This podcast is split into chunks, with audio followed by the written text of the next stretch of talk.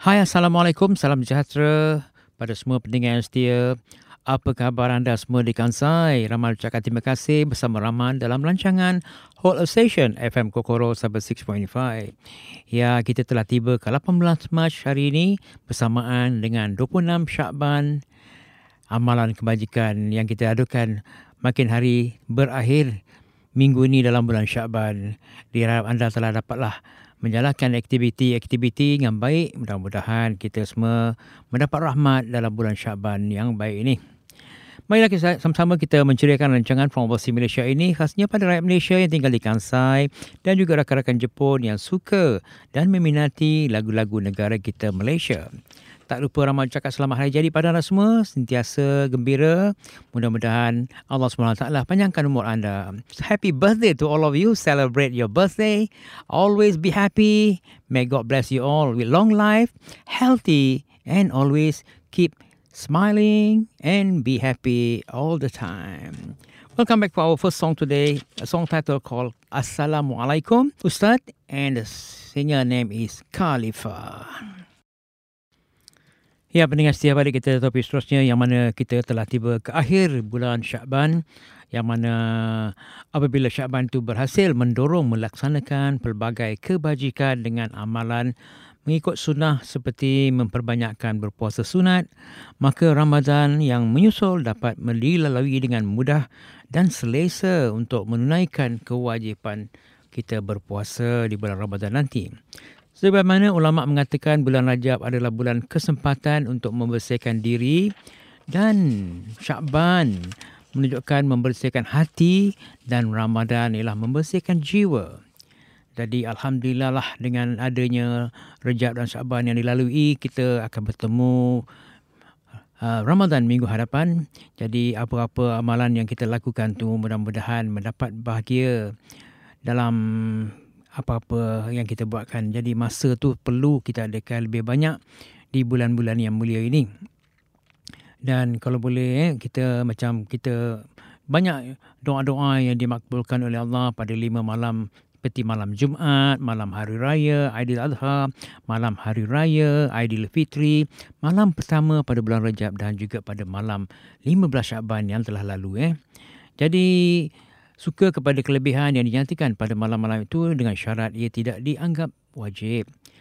Sebagaimana kitab dalam rurutan menyatakan Jibril datang kepadaku pada malam nisfu Saban dan berkata, Wahai Muhammad, pada malam ini pintu langit dan pintu rahmat sedang dibuka. Oleh itu bangunlah dan kerjakanlah semayang. Kemudian angkat kepalamu serta kedua tanganmu ke langit. Pada malam berkenaan juga yang mudah-mudahan yang Allah memberikan pedoman pada kita untuk mendapatkan doa yang yang baik eh. Jadi alhamdulillah lah kita mudah-mudahan kita apa yang kita lakukan itu mendapat rahmat pada kita. Jadi dipahamkan amalan-amalan yang kita lakukan tu akan memberi faedah eh. Jadi kalau kata nak buat kat rumah boleh, kat masjid kalau dekat dengan masjid silalah pergi ke masjid eh. Lagi buat dengan ramai-ramai lebih banyak dapat fadilat eh. Alhamdulillah. Jadi kita akan bertemu bulan Ramadan pada minggu hadapan. Persediaan yang kita lakukan dari Rejab dan Syaban ni akan membuat kita lebih katuang baik eh. Jadi kita digalakkan sembahyang, berdoa, beristighfar, membaca Al-Quran dan melakukan amalan-amalan yang disuruh Allah yang disuruh oleh Allah Subhanahu Wa Taala untuk kebaikan dunia dan akhirat. Nabi Muhammad SAW tidak menetapkan bacaan surat Yasin seperti yang disebutkan Sering juga kita mendengar kutubah yang disampaikan khatib semasa sembahyang Jumaat dengan memperingatkan jemaah supaya jangan terlalu tasawuf dengan amalan-amalan yang dilakukan dan berarti ini adalah kesalahan sering yang dilakukan ketika pada malam-malam yang baik itu. Ya, apa kata kita dengar lagu-lagu seterusnya dengan lagu daripada rakan-rakan kita daripada Maui Fit Asri Rebani, Ustaz Akil dan Ustaz Akil Hai dan juga Ustaz Amaluddin dengan lagu Sesungguhnya dan diikuti oleh Nur Aniza Idris dengan lagu Zapin Pusaka. Jadi sama-samalah kita gembira hingga akhir rancangan pada hari ini dan hantarkanlah mesej pada Rahman melalui co.co.lo.jp dan sentiasa dengan share radio and time free dengan radico.jp. Sama-samalah kita gembira hingga ke akhir rancangan pada hari ini. Ya, pendengar setia, balik kita pada topik seterusnya nak cerita tentang uh, perit menahan ketagihan untuk merokok eh. Jadi cantiklah sekali bila tabai bulan puasa ni pada kaki-kaki perokok tu dapatlah kata orang slow down tak rokok eh. Tapi kalau boleh tu kita berhentilah misalnya rokok eh. Kalau pandangkan mana-mana tidak nikotin dan pelbagai racun dalam asap rokok hanya mengambil tujuh saat untuk sampai ke otak dan memberi kesan kerosakan kepada pengisap rokok eh. Jadi nak cerita panjang-panjang pasal rokok bahagia ni malahlah baik ramai cerita pasal panduan bagaimana nak berhenti nak kata orang kita nak berhenti merokok lah eh. Uh, nasihat nasihat Rahman cubalah mengambil buah-buahan dapat menghalang keinginan merokok. Amalkan mengunyah kismis atau buah-buah kering yang lain perlahan jangan kunyah lalu kunyah perlahan macam romantik sikit lah kandungan faktor sa yang membantu membina perlindungan terhadap kesan nikotin rokok itu dan juga minum banyak air.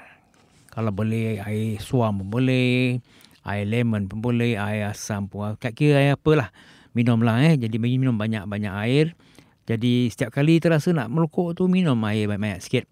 Kunyahlah makanan seperti gula-gula, gula-gula getah atau gula-gula yang berperisa pudina tanpa gula untuk membatasi keinginan merokok. Dan juga amalan memakan herb seperti halia dan cengkeh. Halia mempunyai kuasa bakar seperti rokok. Anda boleh mengunyah cengkeh selain membuat nafas segar dan cengkeh juga mengandungi bahan antiseptik eh.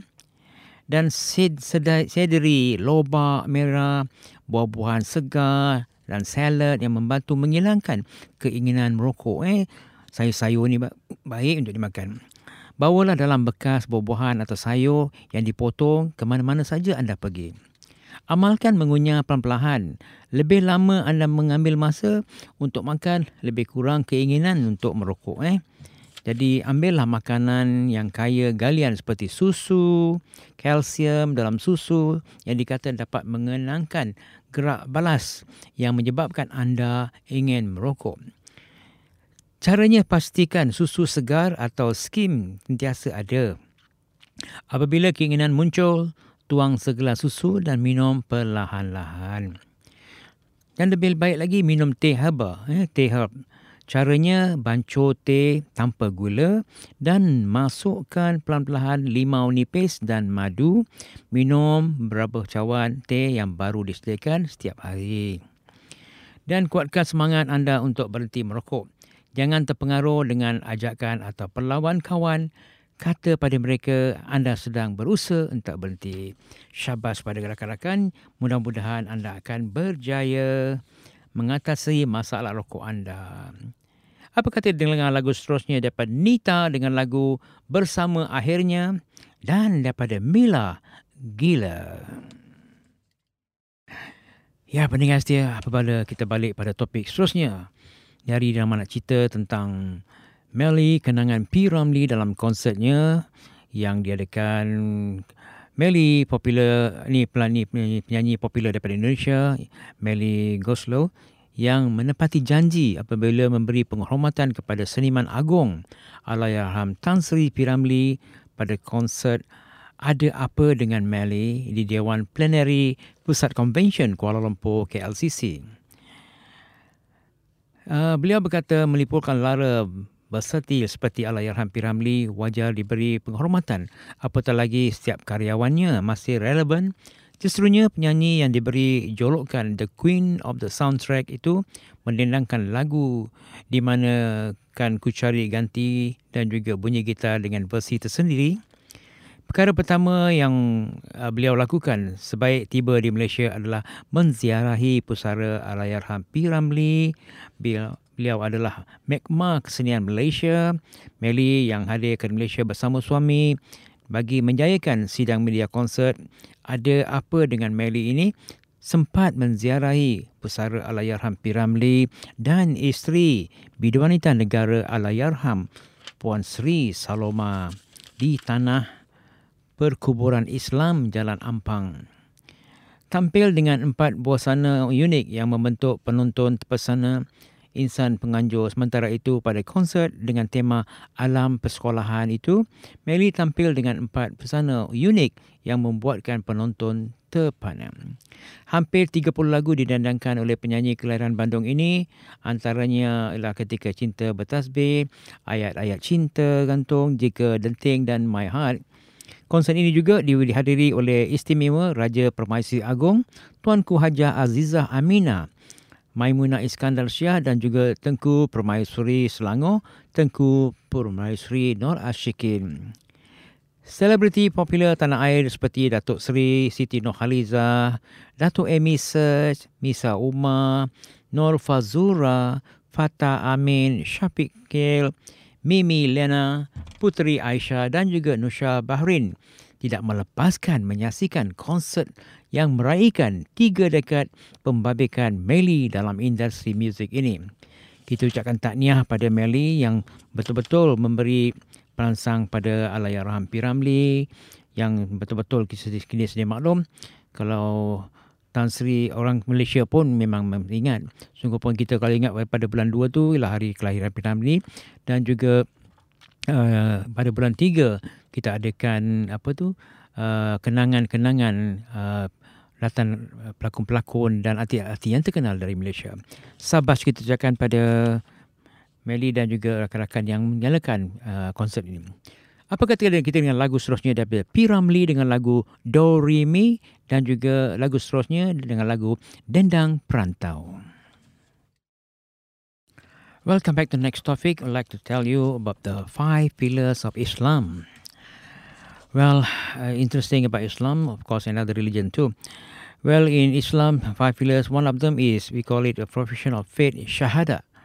The belief that there is no God but God and Muhammad is the message of God. So, in the central to Islam, then the second one is we call pray, it's called salat. The Muslim pray facing Mecca five times a day and one early morning around maybe Japan time is around 5:30 till sunrise. And then noon is around 12:30 to around 3 p.m. for the noon. And then another one uh, they call it zuhur. Then another one called asar. It started from 3:30 till the sun's sunset. Then once the sunset we call maghrib. Maghrib we started from sunset until in Japan time, maybe around 5.40 until around 6.45 like that. Then in the last one, we call Isha. Uh, will start around uh, around 7 p.m. till late night. So this is the prayer time they do. So most of them will take time to pray. Will take wudu first, clean the body, and pray wherever they are. If they are near the mosque, they pray in the mosque. And if they're in the office or home, they pray in the right place and facing to Mecca side. And then uh, third one is zakat. We have to pay a tax Islam tax. And then uh, next one is fasting month. They will face this fasting month next month. For we call it in Ramadan. So that more interesting story will face every day. In the daytime, you don't eat, but nighttime you can eat for the Ramadan. And then lastly is uh, pilgrimage for Hajj. So every Muslim is allowed to go to Mecca once in their lifetime, once they have money. Eh? Well, this is uh, five pillars of Islam for the Muslim to be Islam. And also Muslim have six main beliefs that in believe in Allah as their one and only God and believe in angels and believe in the holier book like Quran for the Muslim and of course Bible for the Christian. And believe in the prophet example Adam, Ibrahim, Musa, Dawood, Isa, Jesus and others but until about 25 uh, prophet we have. And then believe in the day of judgment. And lastly believe in predestination of way of life of Islam. Well, this is a debate about knowledge about Islam. So it's interesting. So if you can read book about that more to get some knowledge about Islam. Welcome back to our next song from Yuni Shahara, a song title called Ma'afkan, and from Isa Khan, syurga yang sempurna. Well, thank you very much to our great listener. Thank you very much for your lovely time to enjoy our program from overseas Malaysia. And I wish you that always keep healthy and stay safe.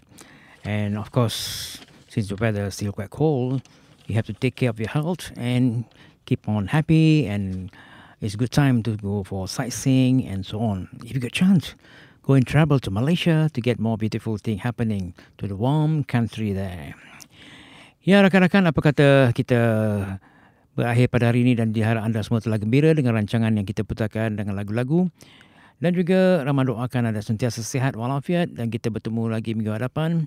Apa kata mengantar mesej pada kami melalui co.co.lo.jp dan sentiasa dengan share radio and time free dengan radiko.jp. Ya,